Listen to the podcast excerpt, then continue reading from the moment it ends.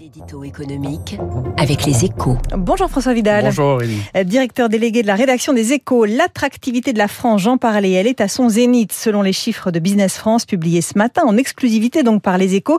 Les investisseurs étrangers ont lancé 1600 nouveaux projets dans l'Hexagone l'an dernier. François, c'est un record qui tombe à pic pour le candidat Macron. Oui, c'est sans doute pour cela hein, que la livraison 2021 de ces statistiques annuelles a été avancée de quelques semaines cette année. D'habitude, elle a lieu à la toute fin du mois de mars, mais depuis 2017, Emmanuel Macron a fait de l'attractivité un fil rouge de sa politique économique.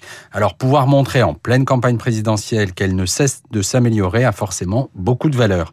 Bon, cela dit, au-delà de toute manœuvre électoraliste, les faits sont là hein, et ils sont spectaculaires. 1600 projets d'investissement, c'est 50% de plus qu'en 2016 et près de 10% de mieux que le précédent record de 2019. C'est la preuve que la crise, la crise sanitaire n'a pas remis en cause la remontada de l'attractivité française. Mais au-delà de ces chiffres, François, ces investissements sont-ils créateurs d'emplois? Alors c'est la seconde bonne nouvelle de ce millésime record, Aurélie. Hein. Ces projets ont une traduction concrète dans le pays avec 45 000 emplois créés ou maintenus, ce qui est là aussi un plus haut historique. Il faut y voir la conséquence du bond en avant des investissements industriels qui ont représenté près d'un tiers du total. Alors, ce n'est pas avec quelques centaines d'usines supplémentaires qu'on va réindustrialiser toute la France, mais la tendance est la bonne. Et surtout, quand on regarde l'origine des investisseurs, on se rend compte qu'ils sont européens pour les deux tiers, allemands en tête. Ce qui signifie que nos voisins considèrent de nouveau l'Hexagone comme un site de production compétitif.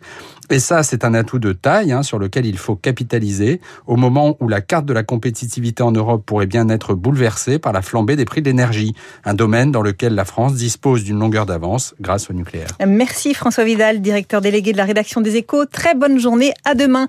7h14 sur Radio Classique. François Monnier, invité de l'économie dans un